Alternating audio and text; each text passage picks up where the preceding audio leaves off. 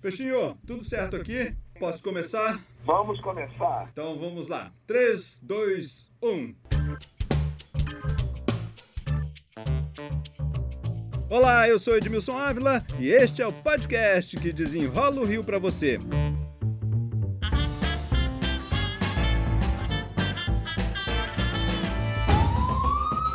Tá chegando uma notícia agora importantíssima. Vamos direto ao Globocop porque a Polícia Federal está no Palácio Laranjeiras. O governador do Rio, Wilson Witzel, foi alvo hoje de uma operação de busca e apreensão da Polícia Federal. A sede do governo do estado do Rio é mais uma vez alvo de uma operação. O inquérito do Superior Tribunal de Justiça apura a relação entre pessoas próximas do governador Wilson Witzel e o empresário Mário Peixoto. A investigação apura a participação dele e da primeira-dama num suposto esquema em contratos emergenciais para o combate ao coronavírus. Os três empresários que fecharam contratos com o governo do Rio para vender mil respiradores estão na cadeia. Outro contrato emergencial, o de compra de leitos na rede privada, também levanta suspeitas. No meio de uma pandemia, a Secretaria Estadual da Saúde enfrenta uma grande investigação. E no centro do problema estão os contratos emergenciais de hospitais de campanha e respiradores a suspeita de irregularidade e corrupção. Para desenrolar os contratos emergenciais, eu convidei o professor de Direito Administrativo da PUC Rio, Manuel Peixinho. Quando se fala em contrato emergencial, todo mundo acha que é um cheque em branco. O que, que o contrato emergencial permite? Bom, o contrato eh, emergencial, em primeiro lugar, é para situações é, em que a administração pública né, não pode fazer licitação. É uma exceção é muito importante, porque a normalidade exige, exige que o poder público faça a licitação, que é o meio seguro para a administração pública adquirir produtos e serviços. Mas em situações, por exemplo, de catástrofe, enchentes, desabamento, como na pandemia, a administração pública ela pode dispensar a licitação. Então, a lei das licitações autoriza os agentes públicos a contratarem diretamente. Então, é possível fazer um contrato emergencial. Porém, como você já antecipou, não é um cheque em branco. É, isso estava na hora certa, então, né? Podia fazer, estava tudo certo. Mas o que nós vimos foi algo assim muito além de tudo isso, né? O cheque em branco, sem tudo fora de padrão, tem padrão, não tem? Claro. Inclusive, o governo federal editou uma lei específica para a pandemia, que é a Lei 13.979 e que estabelece critérios para a contratação emergencial. Por exemplo, deve haver um estudo que justifique a, a contratação. Por exemplo, não pode a administração pública comprar produtos ou adquirir serviços que não guardem relação com a pandemia.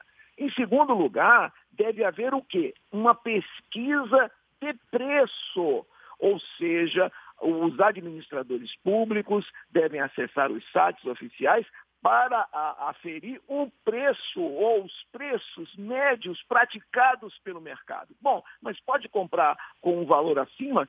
Sim, de acordo com as oscilações, mas, por exemplo, a administração pública não pode adquirir um produto em que a média, por exemplo, seja 100 e comprar a 300. Isso seria um superfaturamento, é o que nós estamos assistindo. Ou seja, muitos agentes públicos no Brasil inteiro estão utilizando os contratos emergenciais para desviarem recursos públicos. Não, a lei ela determina critérios objetivos. Em segundo lugar, os contratos são celebrados sem a devida fiscalização. O poder público deve fiscalizar com maior rigor. Por quê?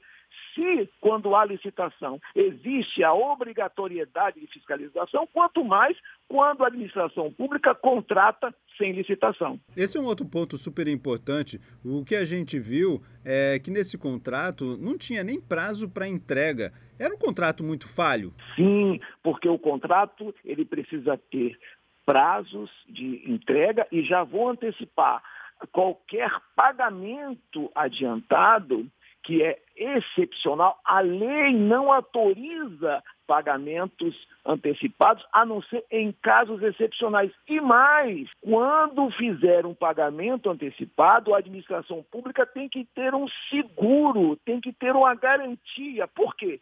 Porque senão os recursos são desviados, são perdidos e a administração pública não consegue reaver esses recursos e quem paga é a sociedade.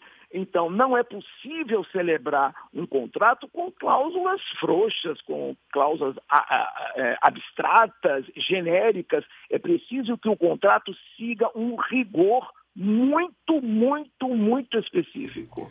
Nesse caso, por exemplo, é, você levantou aí essa possibilidade da fiscalização. Vamos lá, que esse era um contrato muito grande, né? um contrato que começou com mais de 800 milhões. E aí, o governo do estado, ele antecipou 256 milhões. Então, é, nesse caso, ele tinha que ter imediatamente ali um seguro e uma pessoa para fiscalizar? O Estado errou. Primeiro, deveria haver, se há necessidade de antecipação, o, o Estado tem que justificar, primeiro ponto. Em segundo lugar, o Estado deveria celebrar um seguro, um seguro para garantir esse, esse, retorno. E em terceiro lugar, tinha que haver um fiscal, um fiscal para que pudesse verificar, fiscalizar se os produtos seriam entregues. Então, houve um erro em razão da ausência de fiscalização e de cobrança. Por quê?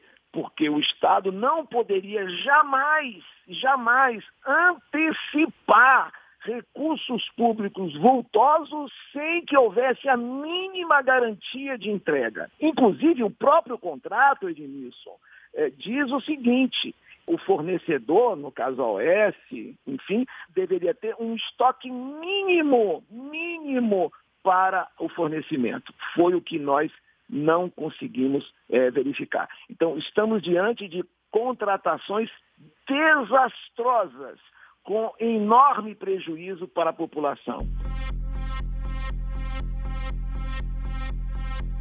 Outro ponto que a gente não viu também é, é muito comum em, em, qualquer contrato. Ah, olha, eu estou contratando é, uma, uma empresa, um contrato desse tamanho, mas se você não me entregar no prazo, eu posso te notificar. Se você ainda não me entregar no outro prazo, eu posso te multar e assim por diante. O que nós não vimos neste contrato. Não é muito comum, é?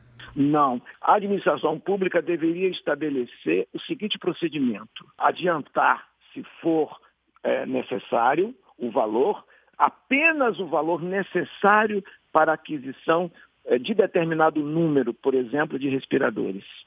Se não fosse entregue naquela data acertada, combinada, então a administração pública deveria tomar todas as medidas enérgicas, notificação, em primeiro lugar, se não houvesse resultado, deveria então notificar ou seja, ir à justiça, fazer uma notificação judicial. E, e, caso não houvesse nenhum resultado positivo, aí iria para o uh, judiciário. E em todas as hipóteses, eu sempre recomendo, deveria a administração pública imediatamente oficiar, ou seja, comunicar o Ministério Público e o Tribunal de Contas. E, ao sinal da mínima irregularidade, sustar, Edmilson, qualquer pagamento. Ou seja, se a empresa ela não consegue entregar né, os respiradores ou qualquer outro tipo de produto naquele prazo, a administração pública não pode continuar a insistir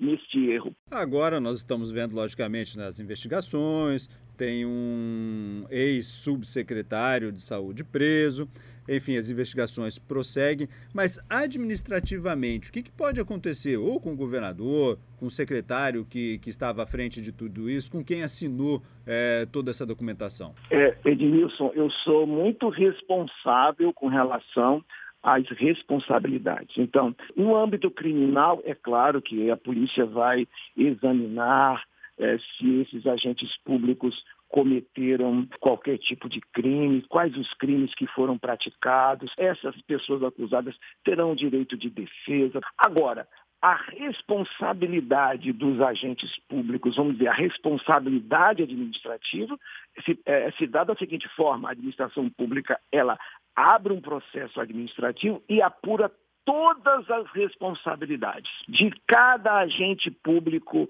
envolvido. Se for comprovada a prática de um ato ilícito, além, além do processo administrativo, o Ministério Público ingressará com ação de improbidade administrativa contra todos os servidores públicos, os agentes públicos que cometeram é, o determinado ilícito. Muito obrigado. Este podcast teve edição e sonoplastia de Lucas von Seehausen. Eu, Edmilson Ávila, toda semana desenrola um assunto aqui para você. Até o próximo.